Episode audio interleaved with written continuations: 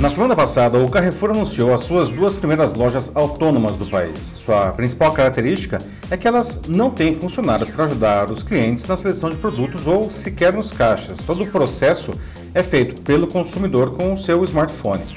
O objetivo é oferecer uma experiência eficiente, que, em que o cliente fique o mínimo de tempo dentro da loja, o que, aliás, é interessante em uma pandemia.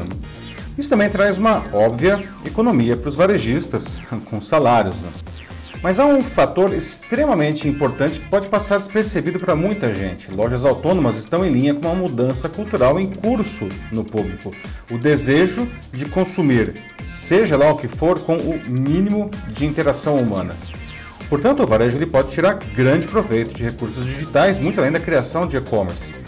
Além de viabilizar um atendimento em linha com esse inusitado e crescente desejo de autonomia, não? permite conhecer profundamente seu público, oferecendo um relacionamento mais moderno, um mix de produtos mais adequado para cada loja e ampliando a satisfação do consumidor. Eu sou Paulo Silvestre, consultor de mídia, cultura e transformação digital, e essa é mais uma pílula de cultura digital para começarmos bem a semana, disponível em vídeo e podcast. Com a pandemia, o e-commerce cresceu enormemente em todo o mundo, inclusive no Brasil. Né? Segundo a 43ª edição do Web Shoppers, um relatório sobre e-commerce produzido pela Ebit em parceria com a Nielsen, as vendas no e-commerce de 2020 cresceram 41% em relação a 2019, com um aumento de 23% de novos consumidores e 29% daqueles considerados recorrentes. Ainda assim, o e-commerce representa pouco nas vendas globais do varejo, respondendo mesmo com esse crescimento por cerca de apenas 10% de todo o bolo. Ou seja, qualquer investimento para melhorar a experiência do consumidor nas lojas físicas é mais que bem-vindo. Dentro desse cenário, as novas lojas do Carrefour dão completa autonomia ao cliente. Para entrar na loja, ele deve exibir a um totem o QR Code que o identifica pelo aplicativo do Carrefour que está no seu celular. Não? Uma vez dentro da loja, ele deve escanear o código de cada produto que deseja comprar, que é acrescentado em um carrinho virtual. Se tiver qualquer dúvida, ele pode acessar um suporte em tempo real por WhatsApp. Uma vez concluída a compra, ele faz o pagamento pelo próprio aplicativo e apresenta o QR Code novamente para sair da loja.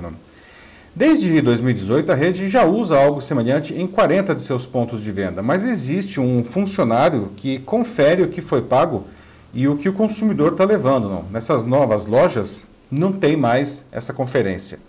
O novo formato está sendo testado em pequenos estabelecimentos no centro comercial Call, aqui em São Paulo, e no condomínio residencial Domo Life and Prime, é, que fica em São Bernardo do Campo. Apesar de estar sendo apresentado como algo inspirado na Amazon Go, as lojas físicas dessa gigante americana do varejo têm uma tecnologia ainda mais disruptiva. Nelas, o consumidor libera sua entrada na loja com o aplicativo, da mesma forma que no caso do Carrefour, mas quando ele pega um produto para comprar, ele não precisa ser escaneado pelo celular, basta guardar o produto numa sacola ou até mesmo no bolso. Não? Um sofisticado sistema de câmeras e sensores da, permite que a loja saiba que produtos foram pegos e a quantidade, tá? o que diminui enormemente, inclusive, não, as fraudes e possíveis furtos. Não. No sistema da Amazon, o pagamento também é mais simples, não basta o cliente sair da loja com os produtos que serão debitados automaticamente do seu cartão de crédito cadastrado. Em São Paulo, a Zite oferece uma experiência bastante semelhante ao da Amazon Go. Em outras lojas da sua rede, o funcionamento é parecido ao das novas lojas do Carrefour, que tem que escanear os produtos. Não. Então, como se pode ver, a tecnologia digital está no centro do processo, mesmo em se tratando de lojas físicas. Não? Ela é usada para, enfim, identificar o cliente, os produtos que ele adquire e fazer o pagamento dispensando a interação com os funcionários. Por mais estranho que isso possa parecer para muitos, essa liberdade de fazer tudo sozinho, não? sem ter que interagir com outras pessoas, cresce nos mais diversos setores do mercado. É um reflexo do enorme poder que os consumidores ganharam com o meio digital, especialmente com o advento dos smartphones. Não se trata apenas de ter mais escolha, não? e agora ela é imensa. Não?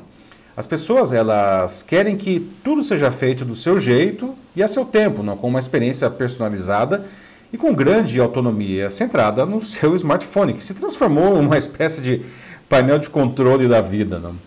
Isso explica, ainda que parcialmente, o sucesso de aplicativos como lá, o iFood para delivery de comida ou o Uber para transporte. Né?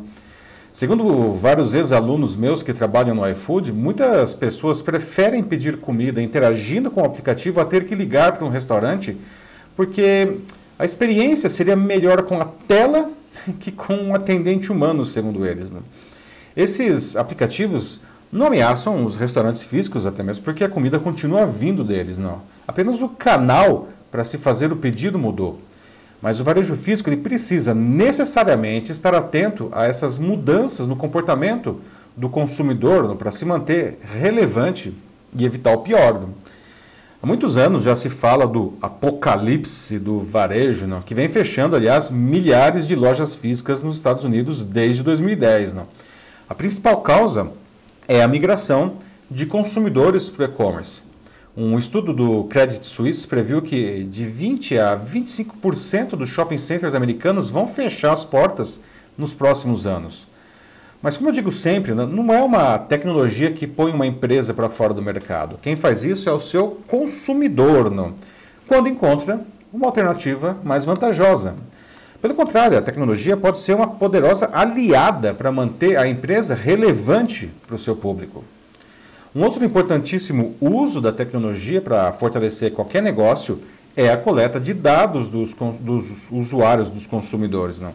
Iniciativas como o do Carrefour, da Amazon, da Zite, não permitem que os varejistas saibam exatamente o que cada consumidor compra, quando e como. Não? E essa informação é valiosíssima, não apenas para melhorar o mix de produtos de cada loja, para que ela tenha sempre aquilo que os clientes desejam, de uma maneira independente de outros pontos de venda da rede, inclusive, não? mas também para personalizar a experiência de cada cliente, não? mesmo que sejam milhões na sua base. Não? O Pão de Açúcar vem fazendo isso muito bem desde 2017, quando ele lançou um novo aplicativo. Usando o perfil de compras de cada um dos milhões de clientes da sua plataforma de relacionamento Pão de Açúcar Mais, a empresa consegue oferecer descontos que podem chegar a 50%. Porém, o mais interessante é que esses descontos são oferecidos naquilo que o consumidor realmente quer, não? atendendo, aliás, a interesses também de seus fornecedores, que usam tais descontos absolutamente personalizados como uma eficiente ferramenta de marketing. Ou seja, ganha o consumidor, o fornecedor e o varejista. Em um tempo de tantos desafios impostos pela pandemia, o relacionamento do varejo com seus clientes se tornou profundamente diferente, não? não apenas na comunicação, mas no próprio processo de venda, não? além da captação e da fidelização de consumidores. Não dá mais para ficar esperando os clientes entrarem pela porta da loja para oferecer um caloroso sorriso né? e iniciar a venda. Se não estiver de maneira inteligente e integralmente na vida digital da pessoa, talvez ela nem entre pela sua porta. E se entrar, talvez ela nem queira o sorriso, e sim uma experiência de autosserviço realmente inovadora. Você tem oferecido algo assim a seus clientes? É isso aí, meus amigos. Responda uma coisa, como que você usa a tecnologia digital então para personalizar a experiência de seus clientes, qualquer que seja o negócio? Né? Se você precisa de ajuda para fazer isso, mande uma mensagem aqui para mim que vai ser um prazer auxiliá-lo nesse processo. Eu sou Paulo Silvestre, consultor de mídia, cultura e transformação digital. Um fraternal abraço. Tchau.